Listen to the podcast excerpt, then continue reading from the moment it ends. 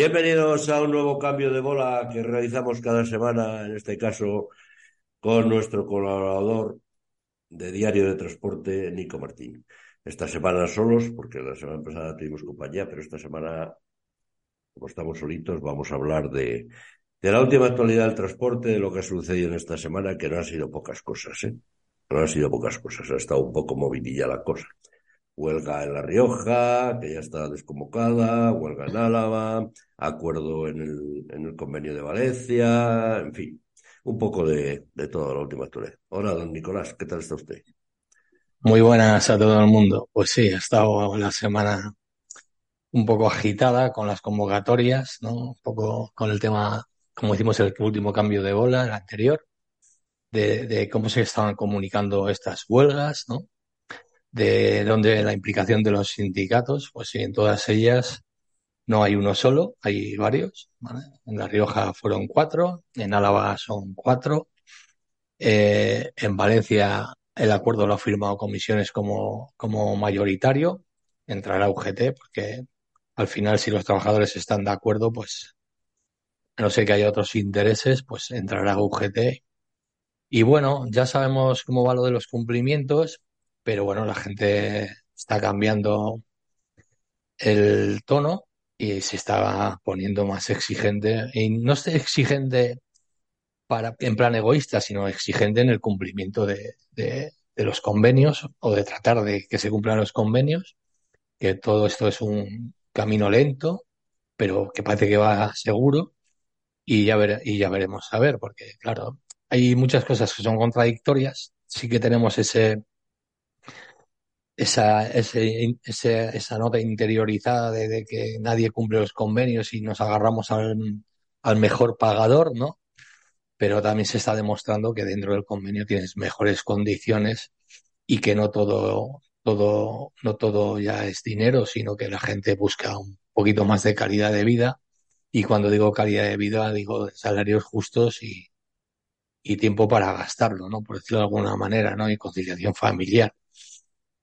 Y bueno, pues sí, ha estado agitada la semana y después de la convocatoria de huelga aquí, el señor de la FROET de la provincia de Murcia, el que dirige la patronal en la asociación mayoritaria, ¿no? En Murcia, pues nos sacó. Bueno, a ver, un momento, un momento. Hay que decir que es el secretario general, ¿eh? que en algún sitio se sí, sí. presidente. Es el secretario general de Freud, no el presidente. Muy bien, secretario general de Freud, señor eh, eh, Manuel Pérez Carro. Y bueno, yo creo que era un poco tratando de influir en, la política, pero bueno, que es de verdad que fue un, artículo para todos los que hayáis leído que tocó un poquito la, la moral de los trabajadores. Hablaba de populismo y, y, bueno, que hablaba de gestión del dinero público como que a los políticos, como no es su dinero, parece ser que no les cuesta soltarlos y hablaba un poco del incremento de, del salario mínimo interprofesional y que todo esto influía en el coste de los precios en el lineal. ¿no? Yo creo que ya la, la, gente le contestó, pero a mí hay cosas que, que de este señor en ese artículo pues me llamaron un poco la, la atención, ¿no? Y hay una cosa que hablaba sobre la productividad y dice que la, productividad, la productividad está la solución ¿no? para la rentabilidad de las empresas. Y que decía que en el transporte pues es complicado. Es complicado el tema de la productividad. Y decía eh, que la productividad es la clave de la, eh, de la solución. A medida que esta aumente, podrá subirse los salarios e incluso reducir la jornada. Pero incrementar la productividad en el sector del transporte es complejo. Él se refería también un poco que dice, habrá áreas concretas de las empresas que puedan simplificar los procesos o mejorar la gestión de la flota, introduciendo la digitalización o la inteligencia artificial. En esto puede tener razón, ciertamente, ¿no? Y además habría que preparar a los trabajadores del sector, no solo conductores, sino todo el mundo, para, para los procesos estos tecnológicos y de inteligencia. Y dice también que, que en lo que se refiere al hecho de trasladar la mercancía o los pasajeros de un lugar a otro, al estar sometido al transporte a severas limitaciones, ¿no? Esto se refiere, y además lo dice en su artículo, tiempo de conducción y descanso, de los conductores, velocidad máxima de los vehículos, restricciones, limitaciones de tráfico, tiempos de espera, etc. La cuestión se vuelve mucho más compleja. Yo no sé si el que está fuera de la realidad eh, es el señor Pérez Carrera. A mí me gustaría decirle que si hablamos de productividad, por ejemplo, en un conductor que conduce nueve horas, que es trabajo efectivo, ¿vale? Todo lo demás, todo lo demás que también es, también se refiere a la productividad, como es la carga y la descarga, ¿vale? Eh, los tiempos de espera, que no es por culpa del conductor, que son ajenos a la culpa del conductor y que también es trabajo efectivo. Por lo tanto, pues seguramente la productividad en unas empresas puede ser del 83%, en el sector del transporte cuando vas a máximos, estás superando el 100% de, de la productividad, ¿no?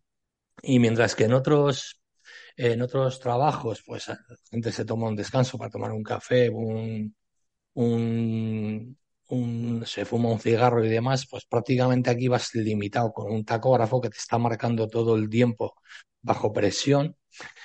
Y bueno, pues que los tiempos ya de, de, trabajo continuado, que son de cuatro horas y media, yo no sé si en alguna empresa lo hay, tanto tiempo de trabajo continuado, ¿eh? por, por, más que nada por, por el tema del aburrimiento, de, de la monotonía y demás. Eso también se hace mucho en el transporte. Pero bueno, que, que, achacar a la no productividad las limitaciones, pues será que se trabaja poco en el sector, ¿no? Será que se trabaja poco.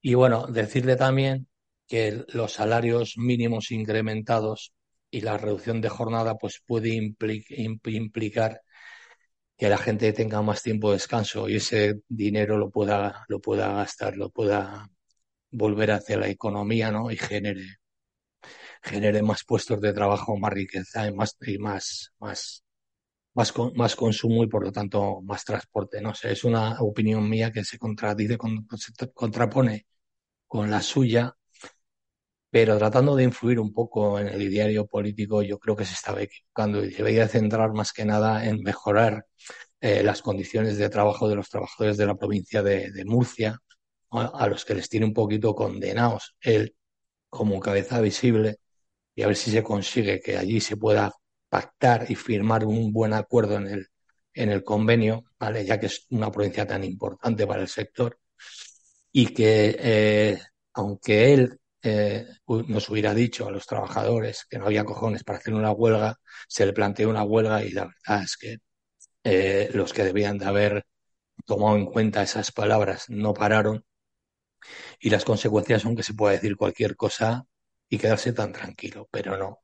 Hay cosas que no, no son populismo. Populismo es, por ejemplo, eh, hablar de cómo se malgasta el dinero público por parte de los políticos y estar pidiendo 20 céntimos de, subvención al gasoil y ayudas al sector porque lo está pasando mal, porque no tiene la rentabilidad deseada.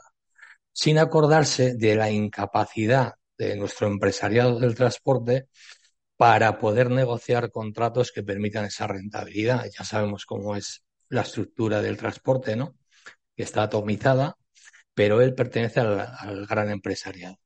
Entonces, dentro de su asociación hay de todo, pero digamos de alguna manera son empresas con cierta dimensión y que tienen capacidad de negociación, ¿no? Y ellos eh, en FROE, dentro de CTM, pues pueden, pueden ejercer esa presión y obtener mejores precios.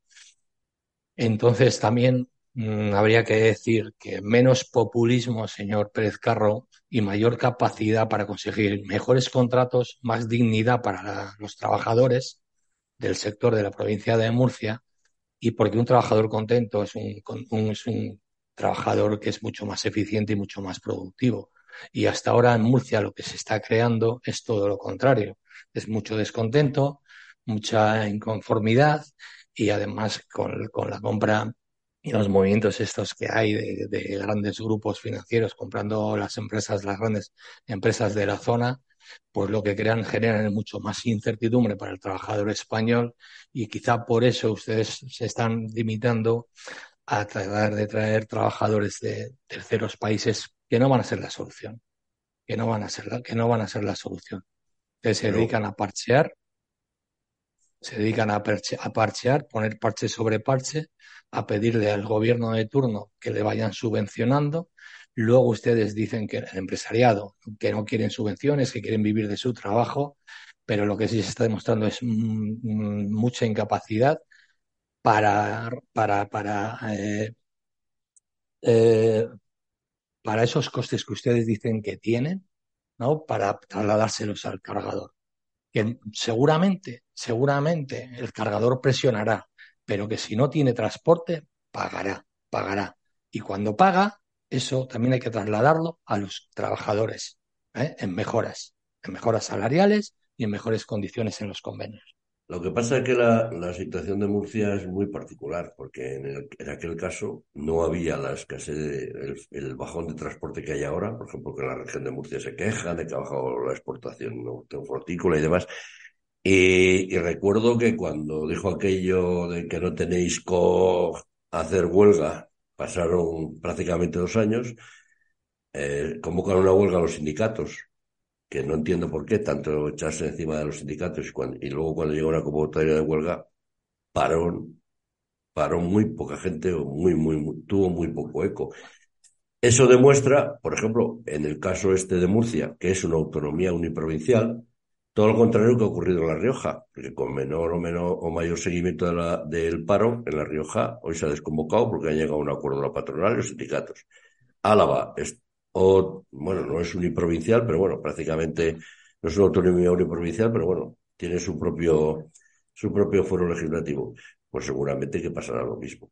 Entonces, eh, el hecho de que ahora los, los camiones murcianos se estén quejando de que, bueno, pues que se miren un poco a ellos mismos en el espejo. Porque si en aquel momento todo el transporte, todos los transportes hubieran parado, o todos los conductores hubieran parado, la situación a lo mejor era diferente. Y en cuanto a lo que dices tú del artículo este del señor Pérez Carro, nota un poco, bueno, sabemos que es un hombre que es un verso libre, que, que opina libremente de, de, todo, pero muchas veces cuando lo lees detenidamente el artículo llega la impresión de dices, bueno, y, y ahora encima quieren choferes o están buscando choferes. Porque esta semana atrás hemos tenido, esta semana atrás, la polémica de la reducción de hora de jornada claro, también afectaría el transporte. Y el empresariado español es muy, o es muy egoísta, o bueno, o se fía poco de los datos históricos. Por ejemplo, cuando acabó la Segunda Guerra Mundial, el presidente que había entonces, creo que era Truman, eh, decidió reducir la jornada laboral a siete horas y se le echaron encima. Todo el mundo se le echó encima al empresario. ¿Cómo vas a reducir la jornada a siete horas con los mismos sueldos? Dijo, sí, señor. Reducir la jornada a siete horas significa crear más empleo pero también significa que el trabajador tiene más tiempo para consumir. Y, la industria vive del consumo. Es una regla lógica. Si un trabajador vive solo para trabajar, comer y dormir, trabajar, comer y dormir, tiene poco tiempo para gastar el dinero. Teniendo, teniendo el mismo sueldo y más tiempo libre, el consumo aumenta, pero no es la primera vez que se hace el experimento. La prueba estuvo en Francia, que ya lleva muchos años con las 37 horas y media y demás. Pero bueno, la filosofía empresarial española es muy particular y la empresaria en el, transporte, nos, mm, afortunado desafortunadamente, nos encontramos de todo, ¿no te parece? Sí, pero además es que ya se han hecho pruebas con, diferentes horarios y, diferente flexibilidad, ¿no? Y, hay algunas de ellas está comprobado que, son mucho más eficientes y que mejoran la productividad. Que sí que sabemos que el transporte es muy complicado, ¿vale? Pero es que, por ejemplo, si hablamos del sector del transporte, en los convenios hablamos de todo el personal en general. Claro, hay una parte muy importante que son los conductores, ¿vale? Y dentro de los conductores hay que separar eh, dos, dos conductores trabajadores. Son los asalariados por cuenta ajena y los autónomos. Pero fíjate, por ir por punto por punto de lo que has dicho. Es que él dice que reducir la jornada significaría incrementar eh, los puestos de trabajo en las empresas. Claro, habría que cambiar la estructura de las empresas, porque habría que meter más personal para hacer el mismo trabajo, el mismo trabajo que tienen ahora. Pero si aumentara el trabajo, si aumenta la productividad, esos puestos estarían bien colocados. Porque lo que no es factible, ¿vale? Lo que se tiene que terminar en el tiempo, y cuanto antes sea mejor, son estas superjornadas de 15 horas o incluso de hasta 12 horas, incluidas horas extras, como marca la normativa laboral. Bien, que podemos hacer 10 de descanso, sí, de acuerdo, pero habría que compensar las otras dos en un periodo determinado. O sea, nada más que cumplir la ley. ¿Vale? Nada más que cumplir la ley. Si ahora mismo estuviéramos cumpliendo la normativa en el sector del transporte, estuviéramos cumpliendo la normativa laboral que tenemos en España, habría que incrementar también los puestos de trabajo. Habría que meter más conductores porque hay jornadas que se están haciendo prácticamente dos jornadas en. Porque 15 horas que se pueden hacer, si haces descanso de tres y demás, por mucho que sumemos los descansos, tú cuando haces un descanso de tres horas en, eh, una jornada eh, al principio, digamos, conduces dos horas, haces una de descarga y luego estás tres en descanso, para luego continuar y en vez de hacer 12, 11 horas de descanso, haces solo nueve. Bueno, estas cosas que tiene la 561 que se está quedando muy obsoleta ¿no? respecto a derechos de los trabajadores conductores, habría, habría, que, habría que ver, ¿no? Porque eh, habría que darle dos vueltas a todo esto. Entonces, habría que incrementar. Claro, es que ahora no encontramos choferes. Pero fíjate, Julio, en una cosa, ¿no? En una cosa que estamos hablando. Freud, que pertenece a CETM, eh, dice lo que dice en Murcia, le gana la mano a los trabajadores, ¿no? Porque la convocatoria, digamos, que fue un fracaso, ¿no? Tampoco ha sido un éxito rotundo en La Rioja, pero al menos ha habido, eh, había dos asociaciones que estaban dispuestas, ¿no? Y ya entró la tercera, que era la que denunció el convenio vigente y la que llevó a un tribunal de superior de justicia de La Rioja a anular ese convenio vigente, que era CETM. Y en Álava, la mayor asociación sigue siendo CETM, perteneciendo a CETN, a CETM. Y sigue en el bloqueo. Entonces, no nos podemos ir a, una convención, a una gran reunión, a un, ¿vale? Y delante del ministro y delante de los transportistas y delante de los proveedores y de los clientes decir, no, esto es así, literal. No se puede ir a este tipo de convenciones, donde está invitado todo, toda la cadena de suministro, donde están invitados políticos, donde están proveedores, donde están marcas de camiones, donde están todos los clientes, todas las grandes eh, eh, cadenas de, de, alimentación, a decir que hay que tratar mejor a los conductores, que hay que tratarles mejor en los puestos de carga y descarga. Y luego, desde dentro de las em, propias empresas, se estén bloqueando convenios que ya están muchos caducados hace muchos años. Entonces, no podemos tener ese doble discurso desde las empresas. La empresa tiene que decir, ya sea desde la asociación CTM o de cualquier asociación empresarial, que si hay que mejorar las condiciones de los conductores para hacer atractiva la profesión y atraer a gente joven, que es posible si cambiamos y hacemos una reconversión, Porque es posible. Porque sí, habrá transporte de larga distancia, pero realmente en, un mundo globalizado casi no es necesario, simplemente que hay que cambiar la estrategia, ¿vale? Y, y una cosa fundamental es la fiscalidad a nivel europeo, ¿vale? Dentro de la Comunidad Económica Europea para el transporte, para que sea una fiscalidad igual en toda Europa y podamos abrir sucursales y, zonas donde y contratar en terceros países para que los periodos de, conducción eh, o de trabajo no sean eh, ni, mensuales, eh, sin venir a casa, y pasarnos el paquete de movilidad por el forro y cambiar la normativa. Pero no se puede decir que hay que mejorar las condiciones, que hay que pagarles más y luego en las mesas de negociación bloquear las negociaciones los convenios o apartarnos de esas negociaciones. Pues tendremos que ser coherentes, porque si no, lo que estamos haciendo es engañar al que nos escucha. Y el engaño al que nos escucha, ¿vale? Es como eh, lo que ha dicho este señor, eh, Manuel Pérez Carro, en, el, en su artículo, que cuando tiene razón se le da la razón y no pasa nada, porque la tiene o tiene parte de razón. En este artículo yo creo que ha tratado de influir en, en, la política, ¿no? En, el ideario de la gente, de que si aguantamos el tirón con salarios bajos, sin renovar convenios y con las condiciones que tenemos, pues las empresas obtienen rentabilidad y, tienen visión de futuro. Hombre, visión de futuro cero.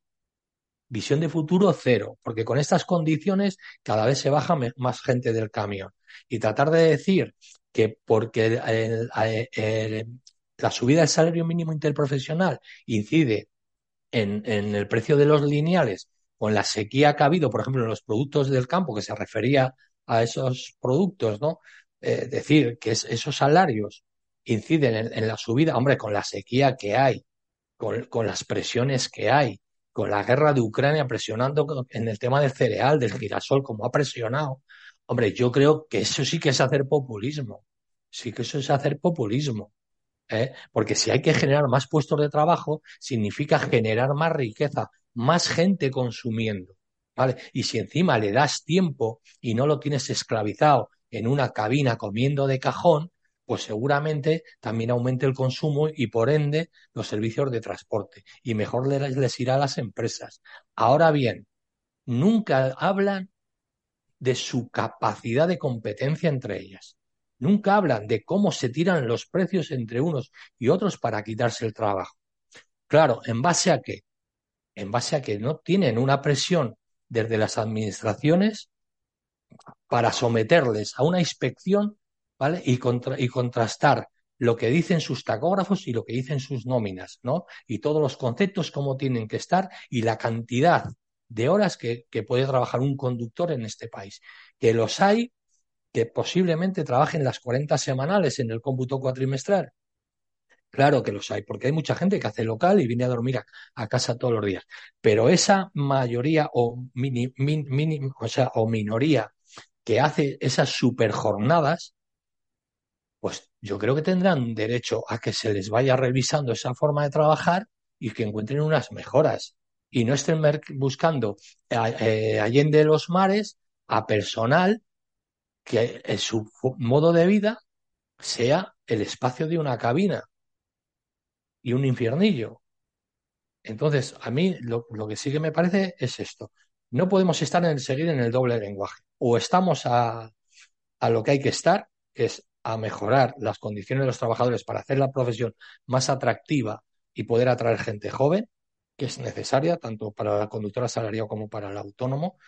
Si es que duran en, esta estrategia de la que ellos son partícipes, de quitarse el trabajo por dinero, por, por precio, que son partícipes de esto, que hay que decirlo también, y que además son competencia dentro del conductor asalariado para estos a estos operadores de transporte que no tienen camiones, que les viene muy bien tener trabajadores sin límite horario, ¿eh? que con cumplir la 561 vale y que puede estar 15 horas más el imán, ¿no? Como, como se dice, o sacando la tarjeta, o lo que quieran, me da igual. Entonces, está muy bien, pero son partícipes de su propia ruina, ¿no? Como hemos dicho más veces. Pero es que esto hay que cambiarlo y, y olvidarse del populismo y de ir, sentarse en las mesas de negociación, sentarse, negociar sacar esos, esos, esas mejoras para los conductores y esos costes que van a ser más altos, sí, señores, porque van a tener que pagar más cotizaciones,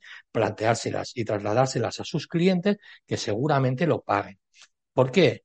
Porque al final el discurso es el de, el de Alemania. Es, si tú me subes, yo le subo a mi cliente y mi cliente lo va a trasladar al precio al consumo.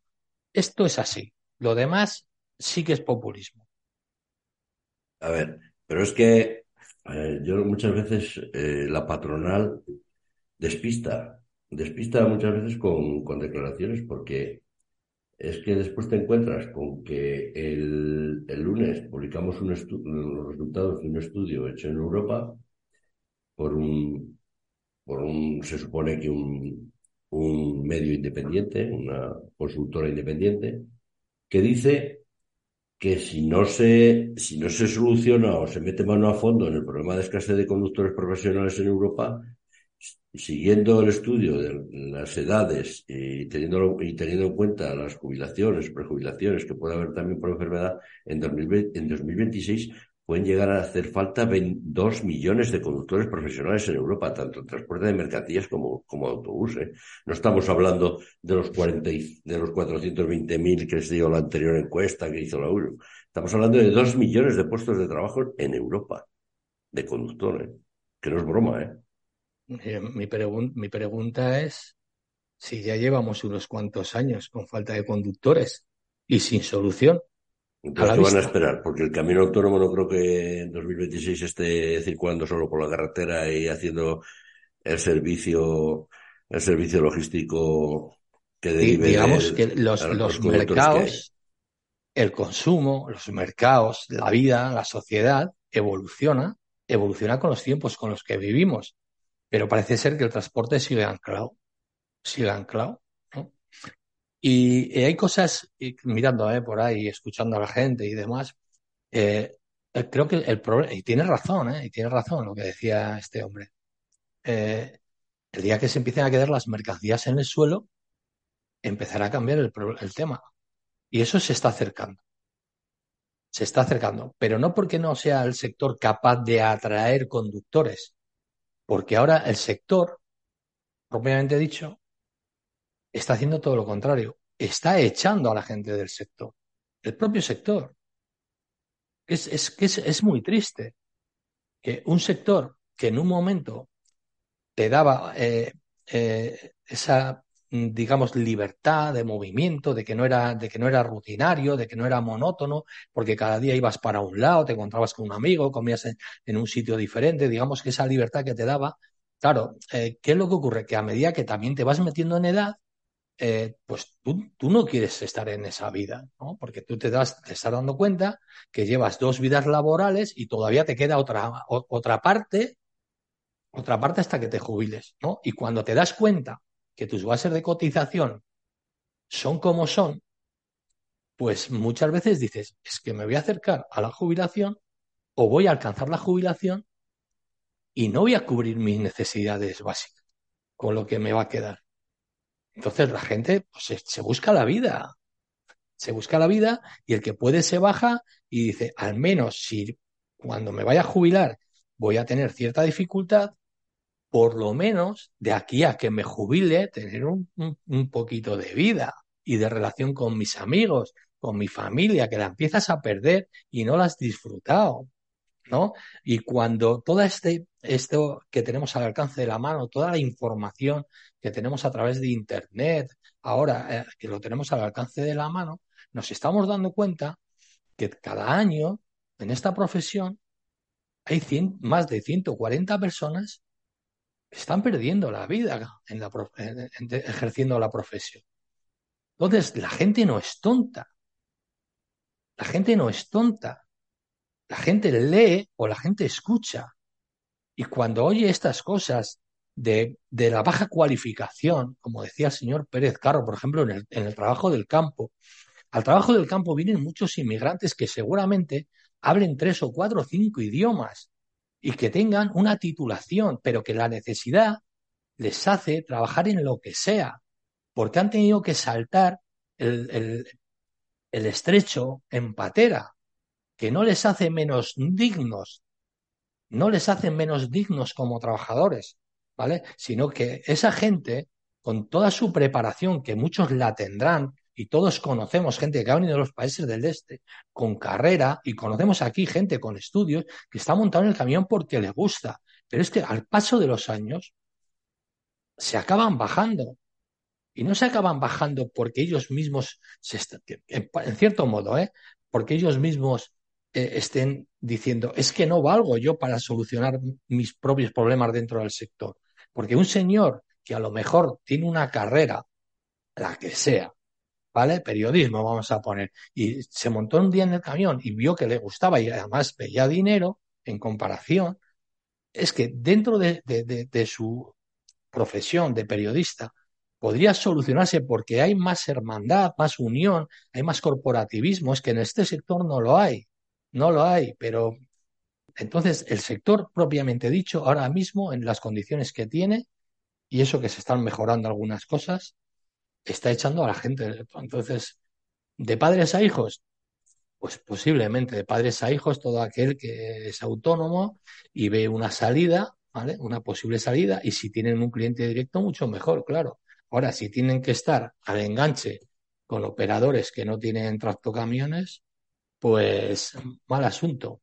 Mal asunto, porque seguir cobrando por debajo de 0,90 o de 0,80 al kilómetro, sin días de descanso, por decirlo de alguna manera, en casa, ¿eh? se me entienda bien, que tengas que estar haciendo transporte internacional de larga distancia y que no haya otra forma de hacerlo, porque como el camión es mío y yo lo necesito y voy donde me manden o me mandan a la puta calle, porque no hay nada firmado que diga que tú eh, tienes una relación fija contractual con ellos, ¿no? Porque ni siquiera muchos saben que son eh, autónomos trade, pues a la gente se la está echando del sector.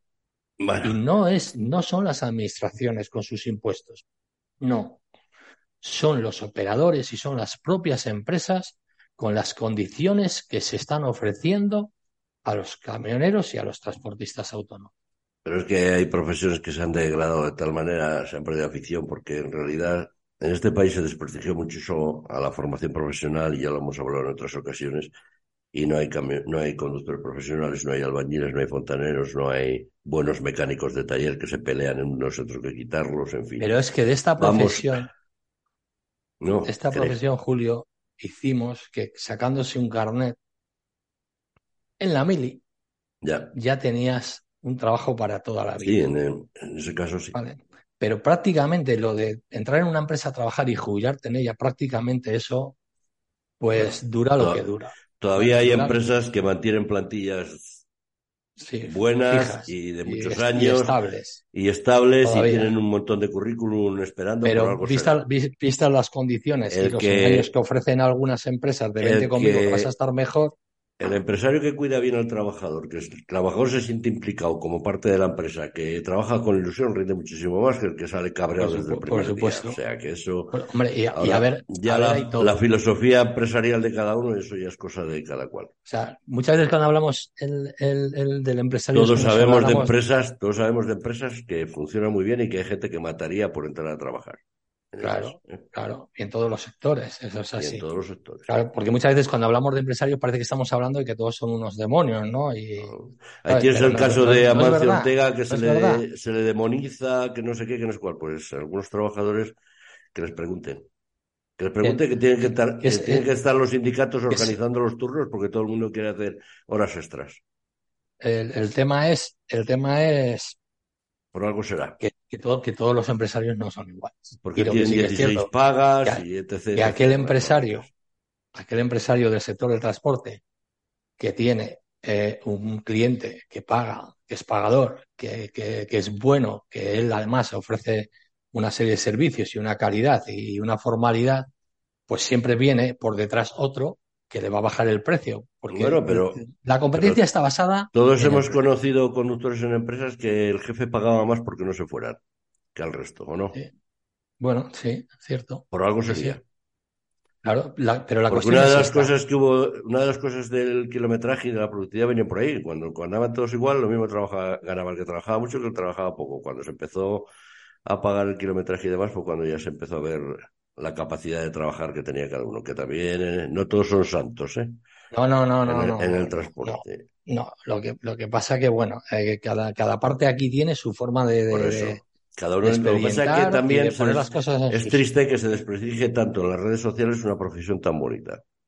Sí, sí. solo por una minoría. Pero bueno, también la mayoría de la juventud es muy maja, trabajadora, ilegal y luego dan la nota a otros. Y, y como siempre, lo que resalta es el que lo hace mal, no el que lo hace bien. Vamos con al otro tema. Suenan tambores de guerra. A eso me suena últimamente en los comunicados de cierta asociación, que no sabemos quién es. Eh, ¿se estará preparando algo? Porque por otra parte yo estoy sondeando asociaciones y no parece que estén muy dispuestas a, a un nuevo paro. Sí. Más bien están más pendientes de ir dando vacaciones que poca faena. Claro, es que estamos ahora en esa época, ¿no? En esta época de crisis un poco, en el que ha bajado el trabajo, ¿no? Porque, porque ha bajado el consumo y, y- y baja el... Entonces, bueno, pues aunque se siga hablando de lo que tú dices, ¿no? De que en el 26 se prevén dos millones de puestos de trabajo que, que pueden quedar sin, sin ocupar, ahora mismo ya ha bajado esa, esa demanda de conductores porque ha bajado un poco el trabajo. Hay que ver cuántos camiones están parados en las empresas, habría que verlo, ¿no? Que pronto lo, nos lo dirán, ¿no? Cuántos camiones hay en las campas. Pronto nos lo dirán cuando vayan acampando estas campañas eh, sucesivas y demás, ¿no? Y, y, tambores de guerra, pues claro, había que ver, había que ver era qué gobierno era el que iba a salir de esto, o si iba a haber elecciones, y entonces, claro, se estaba planteando, tanto desde, alguna asociación del transporte, eh, posible, una, una, posible exigencia al gobierno que saliera y que si no tragaba, pues le planteábamos un paro. Claro, también hay dentro de esos discursos hay esto de la sociedad civil, de unificar sectores para ir en contra o a exigir. Claro, si tú en tu día no exiges o no te exiges a ti mismo, ¿qué le vas a exigir a una administración que, que te haga qué? Si ya lo tienes ahí. Ahora mismo eh, se, ya están pidiendo, ¿no? A través de, de, de una aplicación de Galileo eh, para, para, controlar las horas de espera en los muelles sí. de carga y demás. Es un avance que se va haciendo poco a poco, a poco ¿no? Yo por mucho que se oigan tambores de guerra, porque salga un gobierno, salga otro gobierno, que de, plantearle alguna cosa, que a mí me gustaría ver qué le planteamos desde algunos eh, desde alguna parte del sector, qué le plantearía a un gobierno de un color y a otro de otro color, ¿no? Ya me gustaría, ya me gustaría verlo, pero bueno, habrá lo que tenga que haber y ya veremos a ver cómo lo plantea. Pero todo lo de, todo lo de las reales decretos y todas las normas que se implementaron en, en el 22 no son de la noche a la mañana, es poco a poco y además el que tiene que actuar es el sector por sí mismo. O sea, es el sector el que tiene que exigir que se cumplan las condiciones que se dieron eh, como normas y como leyes para que se cumplan, como es la indexación al precio del combustible si sube, incrementarlo, porque estás en tu derecho y la ley obliga, ¿vale? Los tiempos de espera en los muelles, la carga y la descarga.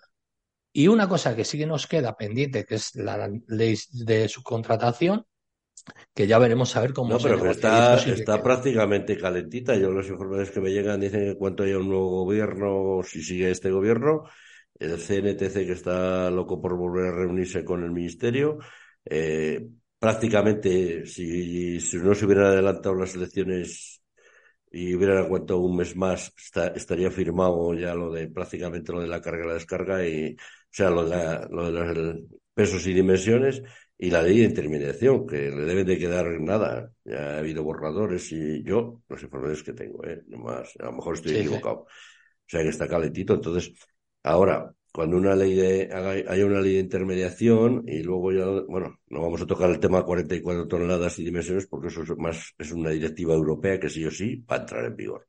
Nos guste o no, porque aquí parece que claro. para lo que nos interesa estamos en Europa, pero para, los, para, lo que interesa parece que no estamos en Europa. Y, y es, el gobierno, cualquier gobierno español puede hacer las leyes que le dé la gana, pero siempre bajo la supervisión europea o del Tribunal de Justicia de la Unión Europea. Entonces, ¿qué más le puede dar ya?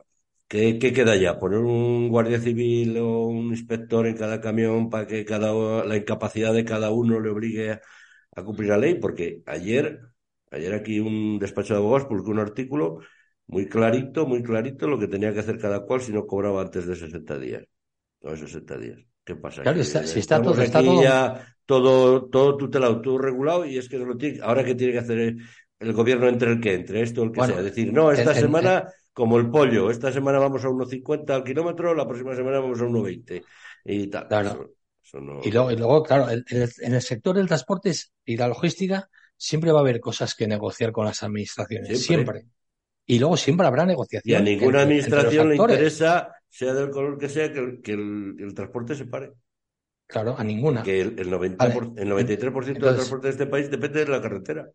Aquí lo que tenemos ahora mismo es que hay una falta de inspección o, o de comprobación o de contrastación de, de, lo que está pasando. Bueno, pero también el Ministerio no tiene inspectores, pero Bien, eh, a mí ese, me, ese, dijo, ese es que es me dijo el otro día el presidente de una, el abogado de una asociación que se estaban poniendo muchas denuncias y que sorprendentemente muchas muchas, muchas se llevaban a cabo y se inspeccionaban si eran efectivas. Había, se rechazaban las que estaban mal, mal, planteadas y demás, pero que estaba habiendo muchas, muchas. Esto tiene que ser un, un, proceso de largo recorrido o de medio recorrido, ¿vale? Y, y es de exigir que las denuncias que se pongan se investiguen y se, se denuncien y se sancionen. Esto es así. Lo de las 44 toneladas y, o sea, pesos y dimensiones, pues como Europa lo está pensando, pues ya está. O sea, esto va a ser sí o sí. Lo de los peajes, mm, pues, mm, pues ¿qué quieres que te diga? Yo sigo pensando lo mismo. Más pronto o más tarde va a caer. Con un gobierno con otro va a caer. Porque se está poniendo parches. Se está poniendo parches. No, peajes a lo mejor no, pero una tasa ecológica sí por kilómetro ya está. Bueno, o lo que quieran. Es que, es que, me...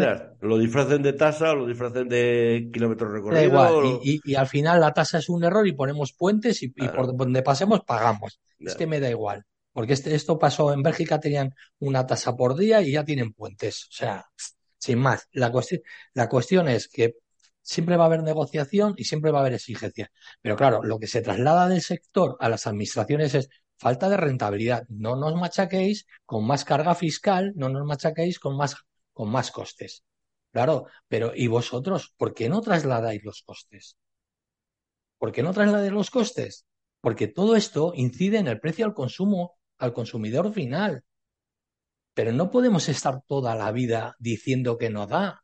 Es que 30 años, no, no 30, más de 30 años diciendo que, que, el sector no da, que no da, que no da, joder, que no ha dado nunca. Entonces, como cada vez hay tantas empresas y, de estas dimensiones como, como las hay ahora, que son superempresas, si no dieran, serían los primeros que dirían, antes que lo hagan los autónomos y que se peleen entre ellos, ¿no? Sería una, una, una, cuestión. Cuando las empresas y cuando la sociedad, o sea, o, el legislativo está hablando de dimensión, está hablando de que tú tienes que tener una cierta dimensión para sacarle rentabilidad.